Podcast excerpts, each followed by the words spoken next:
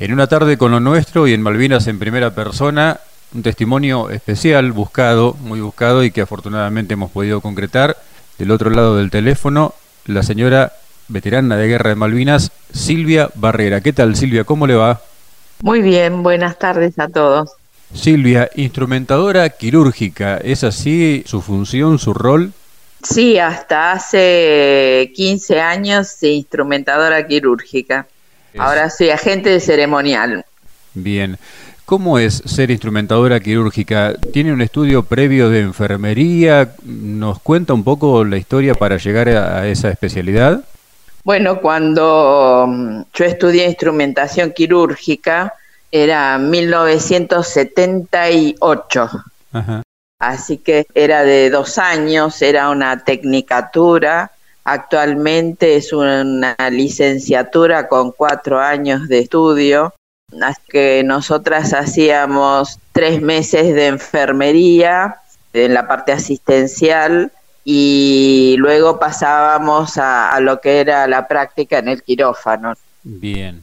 Ahora todo está más complicado porque, bueno, ahora las chicas hacen más prácticas en los pisos y aprenden un montón de otros ítems que ayudan a que la instrumentadora quirúrgica no solamente pueda instrumentar, sino manejar la parte administrativa de lo que es el quirófano, la parte de farmacia, y mm, entonces ahora es una carrera muy completa, ¿no? Bien.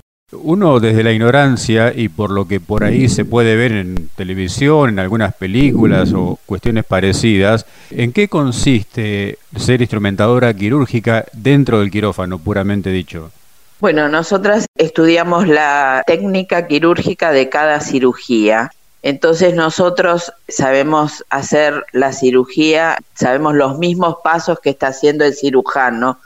Eso es para nosotras adelantarnos a sus maniobras y acelerar los tiempos quirúrgicos. Eso hace que el paciente, al acelerarse la cirugía, consuma menos anestesia y pueda despertarse más rápido, ¿no? Y con el deterioro menor de lo que lleva una cirugía de muchas horas, que era lo que acostumbrábamos a hacer nosotros en 1978 cuando yo ingresé. Nosotras acelerábamos los tiempos, pero con los años se fue perfeccionando las técnicas quirúrgicas, se fue incrementando el uso de la cirugía mínimo invasiva y entonces igual con nosotras eso se acelera, sobre todo porque la técnica mínimo invasiva lo que tiene es mucho instrumental complicado que solamente el cirujano y la instrumentadora y los ayudantes pueden manejar. Una labor importantísima, sin lugar a dudas.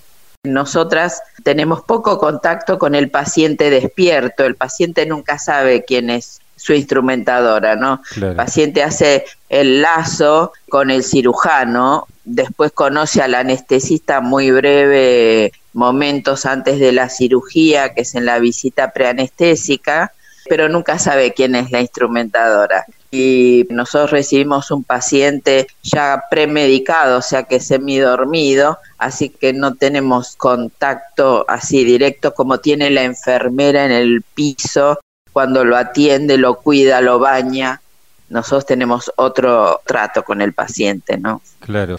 Nos ponemos en situación en el año 1982, Silvia. ¿Dónde estaba desempeñándose usted?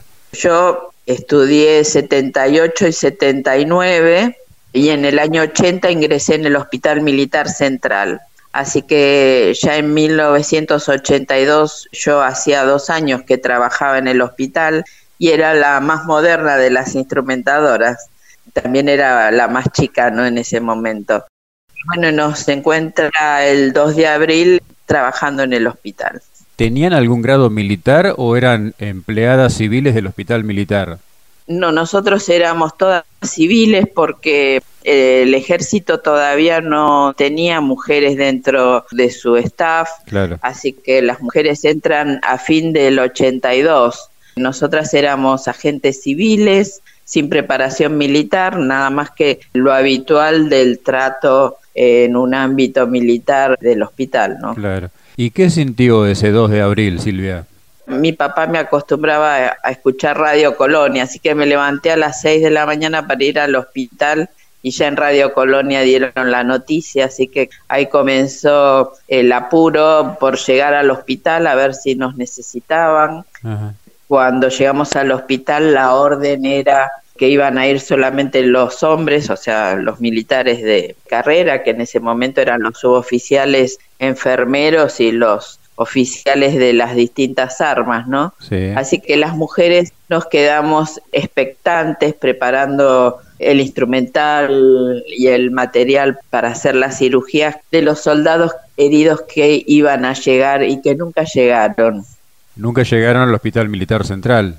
No, porque siempre llegaron a Campo de Mayo primero. Claro. Y con el paso del tiempo sí recién llegaron al Hospital Militar Central, pero la primer llegada de los heridos era a las distintas zonas de la Patagonia, Ushuaia, Río Gallegos, Comodoro, Puerto Madryn y Puerto Belgrano, y después sí al Hospital Militar de Campo de Mayo. Bien. ¿Y cuándo cambia esa situación de que no las necesitaban a que las consideraron imprescindibles?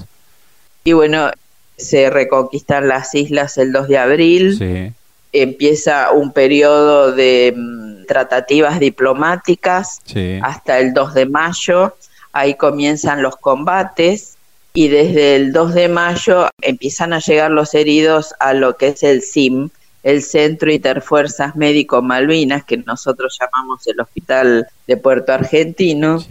Y cuando empiezan a llegar los heridos al Hospital de Puerto Argentino, ahí comienzan a darse cuenta de que tenían los enfermeros suboficiales preparados para esa actividad y tenían los cirujanos, pero necesitaban instrumentadoras porque los enfermeros en aquellos años no rotaban por el quirófano. Entonces no tenían la experiencia para ayudar en las cirugías, entonces tenía que ayudar un médico y hacer de instrumentadora. Y ese médico que era valiosísimo porque lo necesitaban para que operara, para que hiciera guardia o para que pudieran descansar los otros, tenía que actuar como instrumentadora. Por eso el director del Hospital de Puerto Argentino pidió específicamente instrumentadoras quirúrgicas y al no haber personal militar, ellos dependieron de quienes se ofrecían como voluntarias. Y bueno, y ahí nos ofrecimos nosotras. Antes de seguir avanzando en ese desarrollo, ¿es una profesión, una especialidad privativa de las mujeres? Porque la escucho nombrar instrumentadoras permanentemente. ¿O había hombres también que se capacitaban en esta especialidad? No, recién los hombres entraron más o menos en los años 95. Hasta ese momento solamente había mujeres instrumentadoras quirúrgicas. Qué bárbaro. Y era privativo de las mujeres. Claro, sí, sí, sí. Volvemos al desarrollo que nos venía contando Silvia. ¿Se ofrecieron entonces ustedes como voluntarias para ir al teatro de operaciones?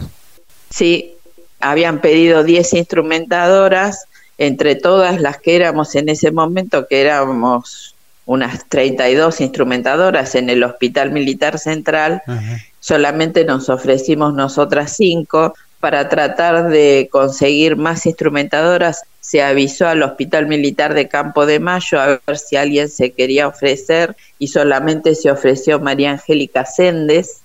Y bueno, y ella viajó con nosotras, que son Cecilia Richieri, María Marta Leme, Norma Navarro, Susana Massa y yo. Y ahí salimos las seis rumbo al Hospital Militar de Puerto Argentino el 7 de junio llegó el mensaje militar y salimos el 8 de junio a las 4 de la mañana. La pregunta inevitable, Silvia, ¿qué dijo el entorno familiar de esta decisión de ir, teniendo en cuenta que ya la guerra estaba avanzando muchísimo? De hecho, ya estábamos cerca del final precisamente de las acciones. ¿Qué dijo la familia? Bueno, nosotras venimos de familia militar, cuatro de nosotras venimos de familia militar. Entonces, uno cuando está criado en el ámbito militar, en la familia militar, el patriotismo se mama desde muy chico, ¿no? Claro. Y trabajando en el Hospital Militar Central fue una cosa como natural ofrecernos, ¿no? Claro. Era cumplir con la patria, cumplir con los amigos, porque teníamos amigos que estaban peleando, cumplir con los camaradas, con los colegas que estaban allá, con los médicos y también cumplir con nuestra profesión porque era como un reto ir a ver cómo nos desempeñábamos, ¿no? Curar a nuestros heridos, todo eso hizo un combo que nos hiciera ofrecer como voluntarias. Cuando llegamos a nuestras casas, nuestros padres lo tomaron los papás bastante bien y con orgullo y las mamás con mucho miedo, ¿no? Me imagino. Con mucho miedo porque cuando nos explicaron cómo era la situación, nosotros igual decidimos ir. En ese momento nos explicaron que estaban peleando, que había muchos combates en los alrededores de Puerto Argentino y nosotras tomamos la decisión esa que nos cambió la vida. Me imagino. ¿Cómo fue el despliegue al sur? ¿Tuvieron que preparar algún tipo de instrumental ustedes, de llevar el instrumental desde el Hospital Militar Central? ¿Lo tenían ya en el despliegue? ¿Cómo fue el traslado al sur? ¿Cómo lo hicieron? ¿Cómo llegaron, imagino, primero al continente para después pasar a la zona de las islas? Bueno, esa fue una de nuestra incertidumbre, ¿no? Que fue lo único que nos atemorizó porque nosotros salimos de acá en un avión de aerolíneas con ropa de verano, toda la ropa de invierno se había llegado al sur, ropa grande porque no había ropa para mujeres, así que íbamos medios como disfrazadas con borcegos dos números más grandes que el nuestro, con dos pares de medias para poder caminar.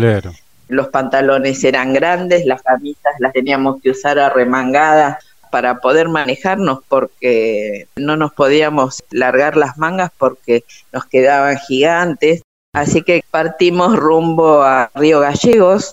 Cuando llegamos a Río Gallegos, llevamos instrumental nuevo, sin estrenar, para el hospital de Puerto Argentino. Así que íbamos con las cajas de instrumental con nosotros y nos encontró en Río Gallegos sin que nadie nos estuviera esperando nadie sabía para qué íbamos, los hombres eran ver a las primeras mujeres vestidas de verde. Claro. Entonces, ante esa incertidumbre nos encontramos perdidas en Río Gallegos hasta que encontramos a un médico conocido que había estado haciendo la residencia en el hospital y bueno, él nos llevó al hospital de Río Gallegos. Ahí tuvimos que esperar en la vereda del hospital hasta que constataron que realmente íbamos a Puerto Argentino. Ahí nos llevaron hasta el comando logístico y nos dieron ropa de invierno, también grande, gigante. Y de ahí nos llevaron a un lugar que se llama Punta Quilla, que son unos galpones de la aeronáutica, Ahí es el lugar donde el irizar se acerca más a la costa, ¿no? Porque es tan grande que no, no puede fondear en el puerto. Claro. Y bueno, y mandaron el helicóptero del irizar a buscarnos y nos lleva al buque. Qué montón de, de desidia en el camino, ¿no? Siempre nos preguntan si tuvimos miedo. Miedo no tuvimos, nos ponía nerviosa ver la improvisación y la falta de planificación de para qué habíamos ido, ¿no? Claro. Eh, aparte que al no avisar llegábamos a todos lados y era llega personal de sanidad de ejército y cuando nos veían a nosotras que éramos mujeres los hombres se ponían nerviosos digamos éramos muy jóvenes y mujeres y las únicas y hay que representarse en 1982. Éramos otros, con otra mente, con otra crianza, así que hay que comprender a esos hombres que en un principio por ahí nos trataban no agresivamente, pero con una indiferencia, algunos agresiva. Claro, claro, sí, sí, seguro. ¿Y en el Irizar cómo las recibieron? Bueno, en el Irizar nos recibieron también con sorpresa, porque había llegado el mensaje militar ese, llega personal de sanidad y se abre la puerta del helicóptero y nos ven bajar a nosotras. Entonces los marinos tienen ciertas cábalas, digamos, que los curas y las mujeres traen mala suerte a bordo. Veníamos del hundimiento hacía un mes del crucero General Belgrano, entonces el jefe de cubierta se puso muy nervioso y nos van a hundir, nos mandan mujeres y eso mm. trae mala suerte. Y bueno, todas esas cosas que en un principio nos parecieron un poco agresivas y ahora con los años nos matamos de la risa, ¿no? Me imagino. y bueno, después pasadas las horas, empezándonos a conocer, iba un grupo de médicos de la Armada también al hospital, entonces como íbamos a trabajar juntos, nos empezamos a conocer, empezamos a armar los quirófanos del Irizar porque ellos salieron de Puerto Belgrano 48 horas antes de que nosotras subiéramos, entonces tenían los quirófanos desarmados, entonces todo el grupo de sanidad nos pusimos a organizar un poco todo eso y así pasamos nuestra primer noche sin dormir, y trabajando y conociéndonos. Entonces esas asperezas del principio se fueron limando, ¿no? Claro. ¿Estaba bien equipado el almirante Irizar en cuanto a la posibilidad de trabajo para ustedes? Sí, estaba muy bien equipado con todo lo más moderno de esa época con instrumental nuevo, todo bien armado porque lo habían armado las enfermeras, las estudiantes de enfermería de la Armada que estaban en Puerto Belgrano. Bien. Entonces estaba muy bien armado y organizado el Lirizar. Después del cruce desde el continente a las islas, ¿desembarcan ustedes en Malvinas? No, porque cuando íbamos en viaje a Malvinas tuvimos una serie de paradas antes de llegar, paradas en cuanto a encontrarnos con otros buques ingleses, buques de guerra, entonces había que ir más despacio. Claro. Nos encontramos con sus buques hospitales.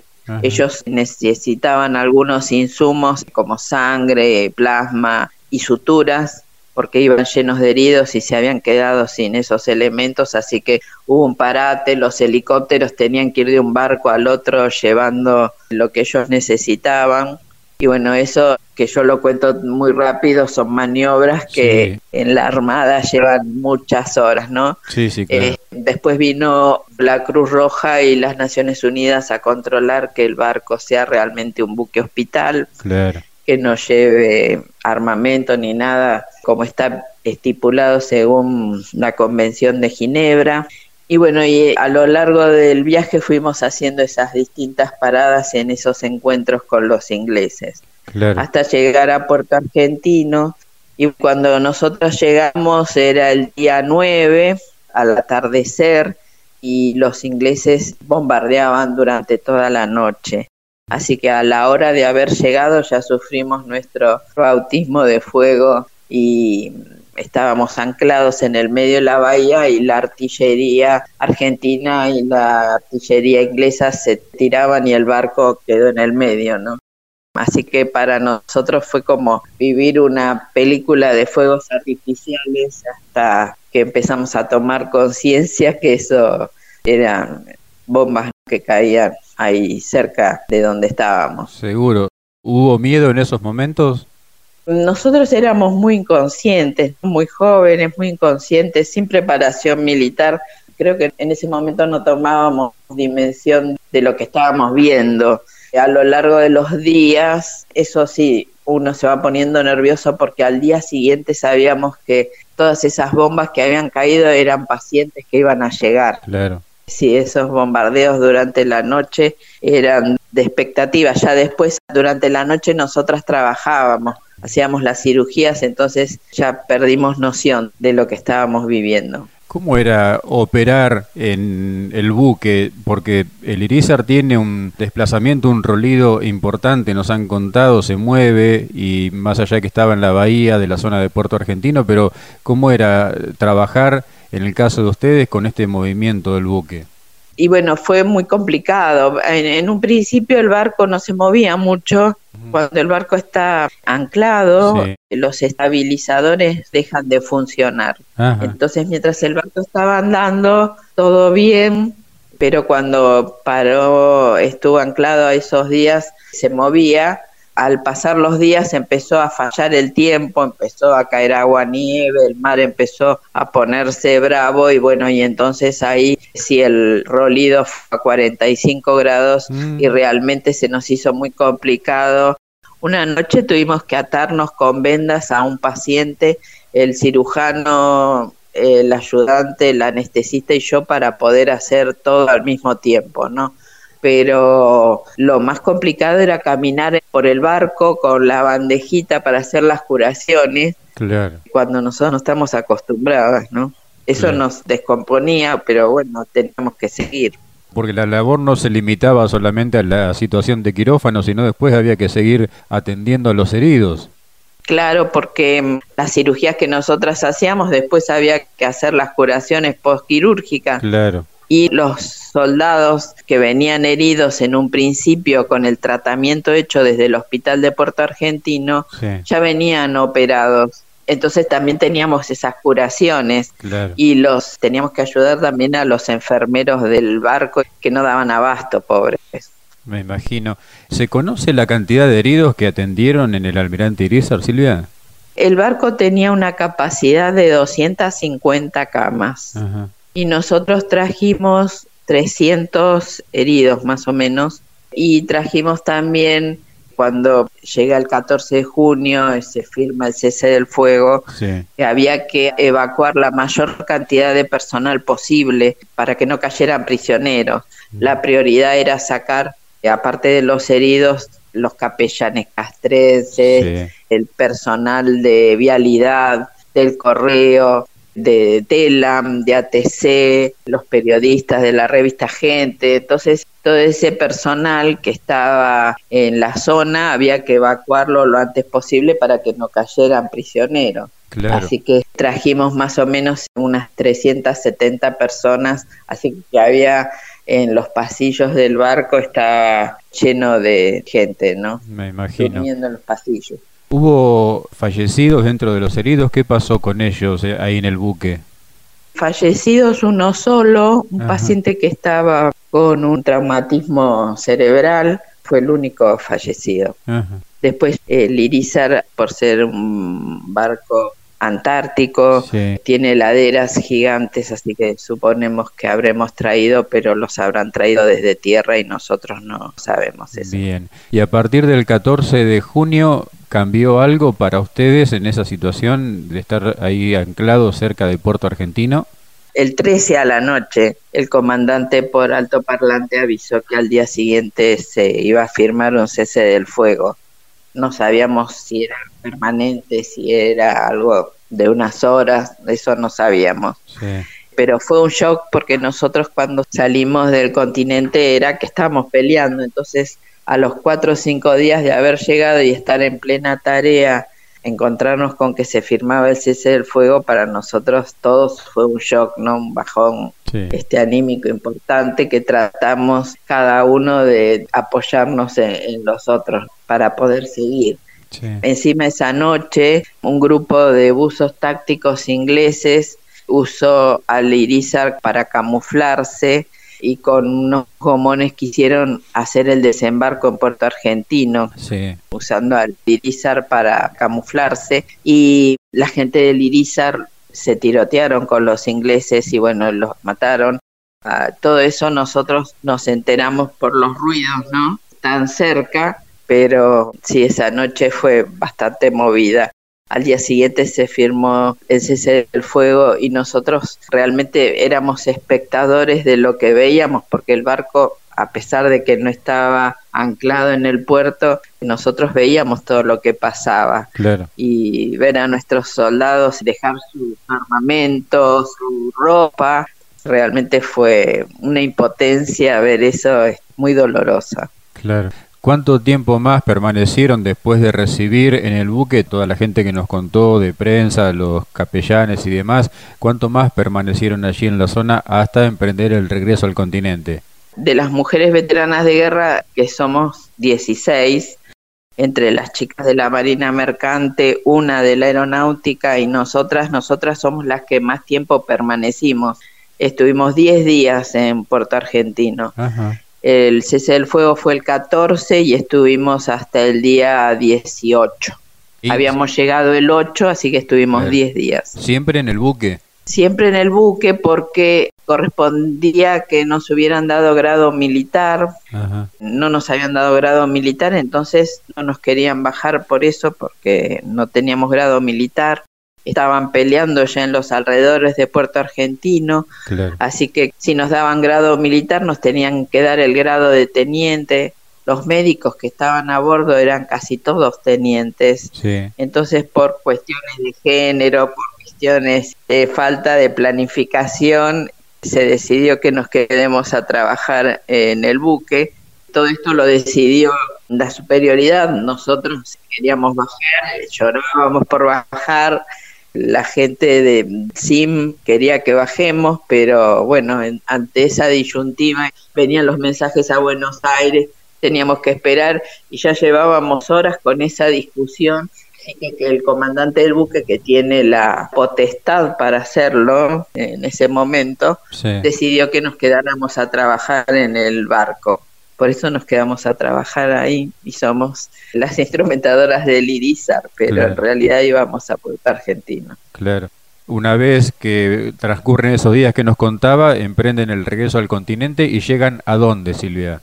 Llegamos a Comodoro Rivadavia, Ahí en Comodoro el barco sí amarra en puerto, así que toda la evacuación de los heridos fue más fácil. Claro. Los llevamos al hospital militar de Comodoro. Una vez que los dejamos ahí acomodados, vino el problema de que todo Comodoro estaba lleno de soldados alojados en todos lados, entonces al ser las únicas mujeres que tenían que alojarnos, nos alojaron en un hotel que estaba sin inaugurar, así que lo único que podíamos hacer era bañarnos mm. y cambiarnos la ropa, sin comida. Nos habían dado la orden que nos quedemos en el hotel y no la acatamos. Nos fuimos a comer afuera y ante ese escape, entre comillas, que hicimos, al día siguiente nos dejaron en el aeropuerto de Comodoro, en un galpón con los aviones, por eso todas las fotos que ustedes ven en Google de nosotras estamos con aviones, porque son el último rollo de fotos que yo tenía y bueno, ese lo gastamos ahí en ese día que estuvimos todo el día ahí en esos galpones también, sin comida, sin baño, hasta que volvimos acá a Buenos Aires, a Palomar, como todos los soldados, el domingo 20 de junio, Día del Padre, Día de la Bandera. Qué fecha tan significativa, ¿no? Sí, sí, fue una alegría para nosotros llegar y ver que nuestra familia estaba esperándonos, ¿no? Y poder saludar a nuestros papás. Claro, seguro. La reincorporación al trabajo, al día a día, a la vida entre comillas normal, ¿fue posible? ¿Cómo fue? Al día siguiente a las 7 de la mañana. Qué bárbaro, qué bárbaro. Al día siguiente fuimos a trabajar a las 7 de la mañana y todo el mundo nos recibió como si nada hubiera pasado. Nunca nos hubiéramos ido. Qué bárbaro parecen eh, imposible de entender. Ni siquiera se facturó, entre comillas, la experiencia que ustedes habían adquirido en esos días que estuvieron con tanta exigencia de trabajo, ¿no? No, no se aprendió nada porque 40 años después todavía no hay instrumentadoras militares en las fuerzas. Qué va. Son todas civiles. O sea que si llega a pasar ahora un Malvinas o, alguna cosa grave en la que se necesiten las Fuerzas Armadas, las instrumentadoras siguen siendo civiles, o sea que dependen de que las chicas tengan la voluntad de ofrecerse de voluntarias. Claro. ¿A ustedes tampoco en ningún momento de esta historia les otorgaron grado militar definitivamente? Nunca. ¿En algún momento de estos 39 años largos, ya casi 40, empezaron a sentirse reconocidas eso también depende de la resiliencia que tenga cada uno, ¿no? Sí. Y cómo gestionó lo vivido en Malvinas. Entonces cada veterano gestionó de distintas formas lo vivido. Hay algunos que hablamos antes, hay algunos que todavía siguen sin hablar. Sí.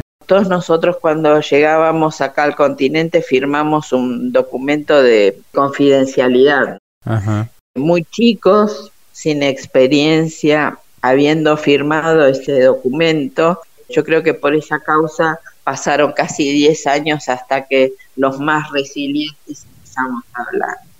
Al empezar a hablar y cada uno estar en su lugar de trabajo. Las chicas, algunas se fueron yendo del Hospital Militar Central porque eligieron otras actividades o fueron a otros hospitales civiles. Las tres que nos quedamos en el Hospital Militar Central fuimos recibiendo condecoraciones y reconocimientos. Por una cuestión de edad, las chicas se jubilaron, una falleció, Susana Massa, y bueno, al ser yo la única que sigue en actividad, yo soy la más condecorada en la historia de la Argentina. Claro. Pero es una cuestión de edad y de haber seguido trabajando en el medio militar. Sin grado, pero en el medio militar. Sí. ¿Y el estrés postraumático? Y el estrés postraumático, eso, como dije antes, cada veterano gestionó como pudo lo que vivió y cada uno depende de, la resiliencia que tenga cada uno, ¿no? Algunas lo sufrieron más, otras menos, algunas somos más fuertes y seguimos aguantando los maltratos que, seguimos viviendo. Eh, haber ido a Malvinas no es fácil, la gente que no fue nos hace a veces pagar el haber ido por celos, por envidia, por, claro. por distintas causas y bueno, eso depende de cada uno y lo que sí, yo al seguir estando en contacto con el ámbito militar, también estoy en contacto con los centros de veteranos. Y lo que vemos es que muchos de nosotros somos diabéticos, somos hipertensos, tenemos problemas posturales porque dormimos mal, no es que soñamos, sino que estamos en una vigilia continua o cualquier ruidito nos despierta. Muchos tenemos cáncer, hay mucho ACV y mucho paciente cardíaco, mucha droga, mucho alcoholismo entre nosotros. Claro. Esas son enfermedades concomitantes con el estrés postraumático. Claro. Más allá de todo esto que nos cuenta, si se volvieran las páginas de su historia para atrás y tuviera que tomar la decisión de volver a ofrecerse como voluntaria? Yo creo que lo, lo volvería a hacer. Ahora en pandemia, yo tengo 62 años, estoy exceptuada de ir porque tengo cáncer de colon, soy hipertensa, soy diabética, tengo todo lo que me anulaba el ir al hospital y sin embargo yo elegí ir en pandemia todos los días, así que volví a elegir el trabajo y la, el hospital por sobre la seguridad, ¿no? Creo que eso es como volver a elegir ir a Malvinas otra vez. Sin lugar a dudas. Silvia, yo quiero agradecerle muchísimo por contarnos su historia para nuestro programa, para el canal de YouTube, agradecerle todo lo que ha hecho y sigue haciendo por nuestra patria y ofrecerle el micrófono para lo que quiera agregar en el final como, no sé, un pensamiento, una reflexión, algo en voz alta que cruce por su mente ahora? Bueno, espero que los 40 años nos encuentre a los veteranos unidos y que mm, el gobierno sepa valorar esos 40 años y podamos hacer un desfile donde la gente nos reconozca lo que hicimos bien, mal, creo que eso es lo que esperamos para el año que viene. Tenemos que agradecerle muchísimo a Ansar Miranda y todo el equipo de la Espada de Fuego también por la colaboración para conseguir el contacto suyo. Silvia, le mando un abrazo enorme y muchísimas gracias. Espero que se haya sentido cómoda en la charla y que haya podido contar lo que quería contar. Sí, sí. Esto va en nombre de todas las mujeres. La visión de la mujer en la guerra es poco conocida. Sí. Así que este nombre de nosotras las 16, que vale la pena que la gente conozca la historia de todas nosotras. Sin lugar a dudas. Un fuerte abrazo, Silvia. Muchas gracias. Gracias a ustedes porque dar a conocer la historia de cada uno de los veteranos de guerra de Malvinas es sembrar una semillita para que Malvinas siempre esté presente en el pueblo argentino.